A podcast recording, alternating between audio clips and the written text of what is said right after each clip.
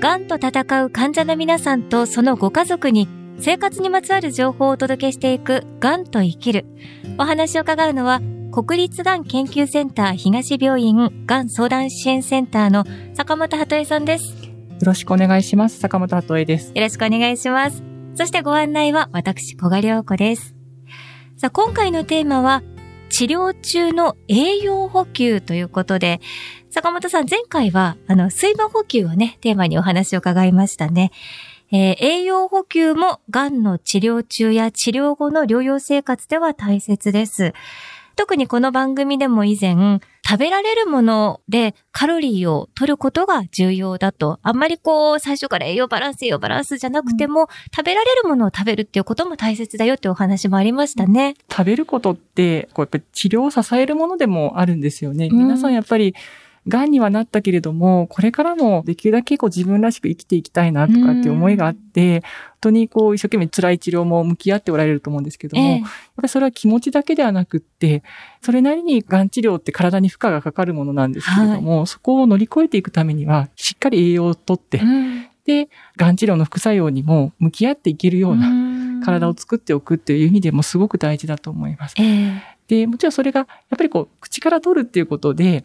例えばなんだろうな、こう、味覚を感じて、あ、今日も美味しいなとか、はい、うん、あるいはこう、あ、食べられたなっていう自信を感じるとか、ええ、そういうことにもすごくこう影響しますし、あともう一点、あの、ちょっと繰り返しになりますけども、はい、やっぱりこう、治療によって体の中で、こう、いろんなダメージを受けることがあるんですね。こう、抗がん剤治療って一つとっても、抗がん剤の薬って癌細胞をこう死滅させるように一生懸命攻撃するのと同時に、正常な細胞も時にやっぱり攻撃をしてしまったりするので、はい、その攻撃を受けちゃった正常な細胞がもう一回組織を再編しようとすると、やっぱりそれはちゃんと外から取り込んだ栄養などで再編していく必要があるので、えー、そういう意味でも非常にこう食べ物って大事になります。ただこう一方でやっぱり治療を進めていく中で食欲がどうしても湧かない食欲減退だったり、あとはよく口内炎がね、できてしまって痛いんだってお話も聞きます。うん、あの、そんな時、こう、やっぱり食べられなくなっちゃう方多いと思うんですけれども、その食べられない時の栄養補給っていうのは、坂本さんどんなアドバイスされてらっしゃるんですか、うんよくですね、あの、管理栄養士と相談をしながら患者さんにお勧めしているのが、はい、まあ、例えば、口内炎がひどい方だったりすると、刺激物、やっぱり控えていただいた方がいいですよってお話だったり、喉越しを良くするために、とろみをつけるっていうことだったり。ええ、あるいはですね、食欲減退している理由とかを栄養士さんかなりいろいろ聞いてくださるんですけども、はい、味の感じ方って結構人によって変わり方が違ったりするので、そこを上手にお聞きしながら、例えば風味を変える。例えばお出汁をよく効かせるとか、あるいは柚子の香りとかでこう爽やかな香りで少しこう味覚を刺激してあげるとか。ええあるいはですね、ちょっとこう、ムカムカしちゃうなっていう感じの辛い症状出る方なんかには、匂いってこう、ムカムカをこう、増殖させちゃったりするので、まあ、温かいものではなくって、常温だったり、冷たいスープなどにして召し上がったらどうですかっていうようなアドバイスをさせていただいたりしてますね。いわゆるそのゼリー状のものだったり、うん、あのリキッド状のものだったりっていうのは比較的喉を通っていきやすいってことですね。そうですね。やっぱり患者さんも、あの好まれますね。うん、ので、例えばその、まあ、私今食べることすごい大事だよっていろいろお話はしたんですけども、はい、だからといって3食栄養バランス全部きっちりして食べなきゃっていうふうに縛られないでほしいなと思っていて、どうしても体の変化があって食べられないっていう時には、今小賀さんちょっとおっしゃったような、こうゼリーだとか、リキッド状の栄養補助食品って言われるものを上手に取り入れていただくのもすごく大事だと思っています。で、病院の管理栄養士さんって実は栄養指導っていうのをやるときに、はい、患者さん自身が口で例えば通常の食事でどういったものだったら食べられているかっていうことをお聞きしてると、その方が取れている栄養バランスっていうのがいろいろ計算できるんですね。で、あなたの場合ちょっと鉄分ちょっと足りなさそうだからとか、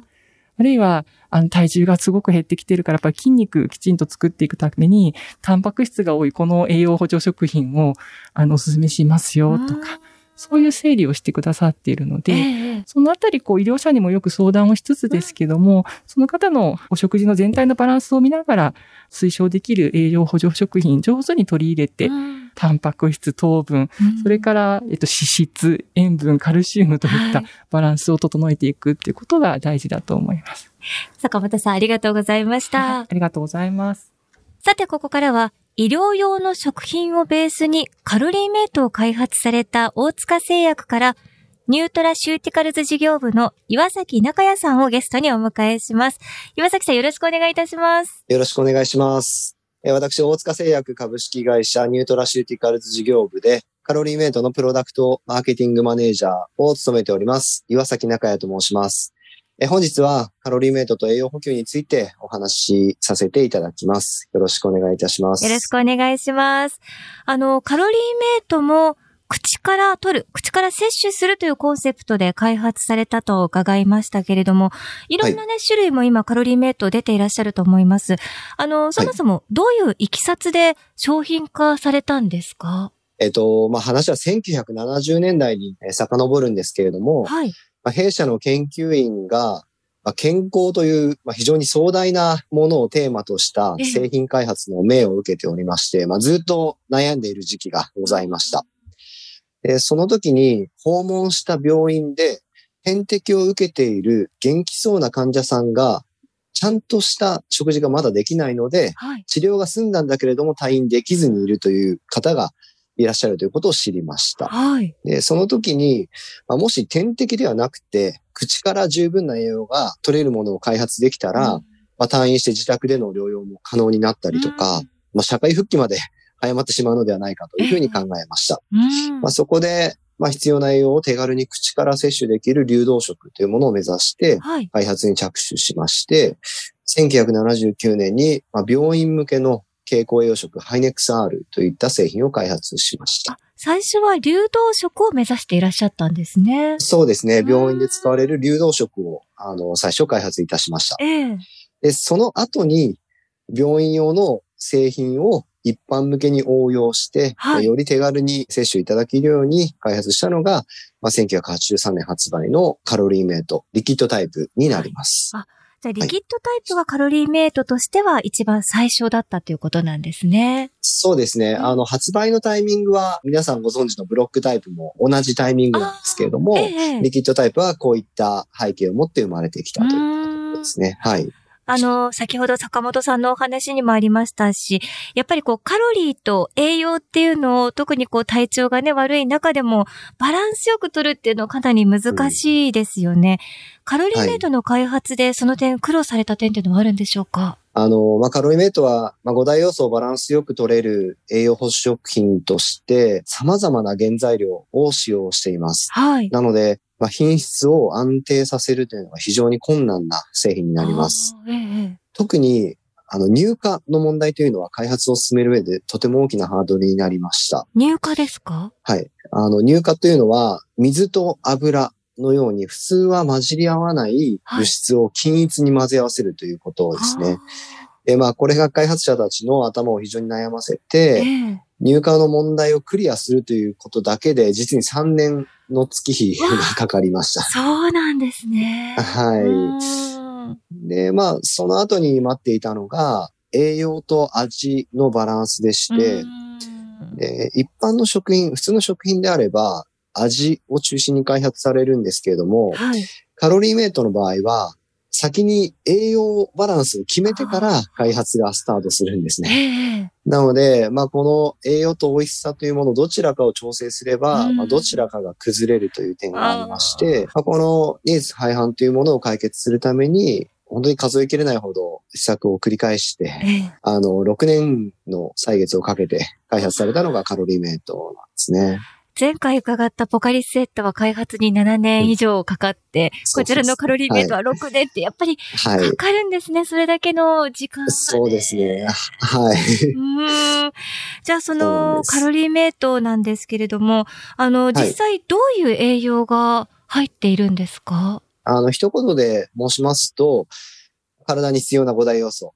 えーであるタンパク質や脂質、糖質、えービタミン、ミネラルをバランスよく含んでいる。またカロリー計算がしやすいというものも特徴になっております。ええカロリーメイト馴染みの深いのはブロックタイプだというふうに思うんですけれども、はい。あの、今お話ししましたリキッドタイプや、まあ、すっきり美味しいゼリータイプうんなど、まあ、食が細い方にも、これなら食べられるなというふうにまあ喜ばれているものも多々用意しております。本当にその栄養が満たされていて、そしてそれと合わせて、その方々にとって食べやすい、口にしやすい形でいろんなパターンを用意されているっていうところも、とっても大切なポイントなんですね。そうですね。うんやはりそれぞれの形状に特徴がありまして、ええその形状が取りやすい生活者の方って人によって様々ですので、そうですね。はい。うんあの、いろんな方にバランス栄養を取ってもらえるように製品開発をしております。はい、今日お話を伺ったのは、大塚製薬のニュートラシューティカルズ事業部の岩﨑央弥さんでした。岩﨑さん、本当にありがとうございました。ありがとうございました。三井不動産は2022年の夏、千葉県柏の葉にある国立がん研究センター東病院の敷地内に病院連携宿泊施設三井ガーデンホテル柏の葉パークサイドを開業します。145室の客室を備えたホテル内には緊急時対応スタッフが常駐し国立がん研究センター東病院と連携しながらご宿泊時の急な体調変化をサポートしますまたそれぞれの方の体調を考慮したお食事のご用意など宿泊されるがん患者さんのニーズにお応えする設備やサービスを準備しています三井不動産は三井ガーデンホテル柏の葉パークサイドを通してがんと向き合う患者さんとそのご家族の方々に安心で安全な滞在を提供してまいります。